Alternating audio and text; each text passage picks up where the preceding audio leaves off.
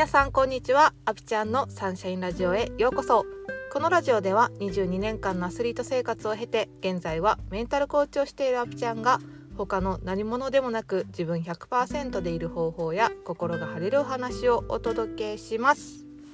はい、えー、私が今日あった幸せはですねあの最近すっごい私自分と対話してるんですけどそのね対話をする中でまだ答えっていうのは見つかってないんですよね。うん、でもその答えにこうヒントをくれそうな方から連絡が来てあちょっとウキってしたんですよ。めっちゃタイミングいいなと思って。でそれは私的に神様から応援されてるんやろなっていう風に捉えたんでそれがね今日あった幸せです。うん、で今日はねそこからちょっと派生してポッドキャストを撮っていこうと思います。今日のテーマは体温を1度上げる感情を感じていますか？というお話をしたいと思います。あのよく引き寄せの法則とかって言ったりすると思うんですよね。こう自分がイメージしてたらそれが引き寄せられて実際に手に入るとか願いが叶うとかって言われていると思います。うん、でそれってうんほんまのところはイメージじゃないんですよね。なんかイメージできるかできないかってそんなに重要じゃなくってそのね自分が欲しいものが手に入った時の感情っていうのがめっちゃ大切なんですよ。でその感情を感じるとそれがね実際に現実になっていくっていうもうこれは宇宙の法則です、うん、地球に重力が働いてると同じぐらいの、えーと、法則です。で、えっと、目には見えないんですけど感情を出すことによって、えー、私たちからはあのエネルギーが出てます、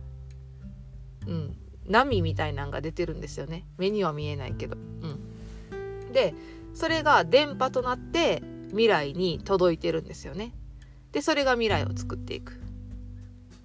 だからイメージをするっていうよりかは感情を感じるっていうことの方がめっちゃ大切なんですよ。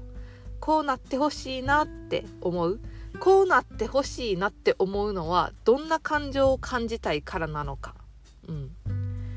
ああの100万円の時計欲しいなで100万円の時計をつけた自分はどんな感情になるのかっていうそこを感じることがすごく大切なんですね。ででも普段生きてて感情を感じるっていう機会って結構少ないんですよね。忙しかったりとか日常の出来事に流されたりとか、えーと社会で生きていく上でこう大人な振る舞いをしないととか思ってたら感情よりも先思考が働いてるのでなかなか感情っていうのは置いてけぼりになってます置いてきぼりになってます。うん、でそこをね立ち止まってどんな感情を感じたいのか自分は未来でどんな感情を得たいのかアスリートやったら日本一になったあとどんな感情を感じたいから日本一になりたいと思っているのかっていうところが大切。でそれはもちろん嬉しいとか幸せとか楽しいとかっていうねポジティブな感情っていうのがすごく多いと思うんですけどその感情の、うん、出し方というかこんな感情を感じたいなっていう思い出し方なんですけどそれは体温が1度上がるような感情なんですよ。うん、でそれって日本一になった後に感じる感情と今好きな人から LINE が来てうわ嬉しいって思う感情ってほぼ一緒なんですよね。だから全然難しいことではない、うん、その日々あるうわ嬉しい。あちょっとウキッとした。みたいなものを自分でしっかり認識してそれを自分のエネルギーとしてできる限り出していくと未来も似たような感情を感じれる現実が作られていくんですよ。そうなのであの今日はねお伝えしたかったことは自分の感情を出すことがすごく大切っていうこととなおかつ自分がねこう体温が一度上がるような感情に目を向けるっていうことをねあのやってみてほしいなと思ってはいポッドキャストを撮りました、えー、私もねあのー、まだまだそこがね極めていけるとこかなっていうふうに思うのでどんどんそのウキってする感情を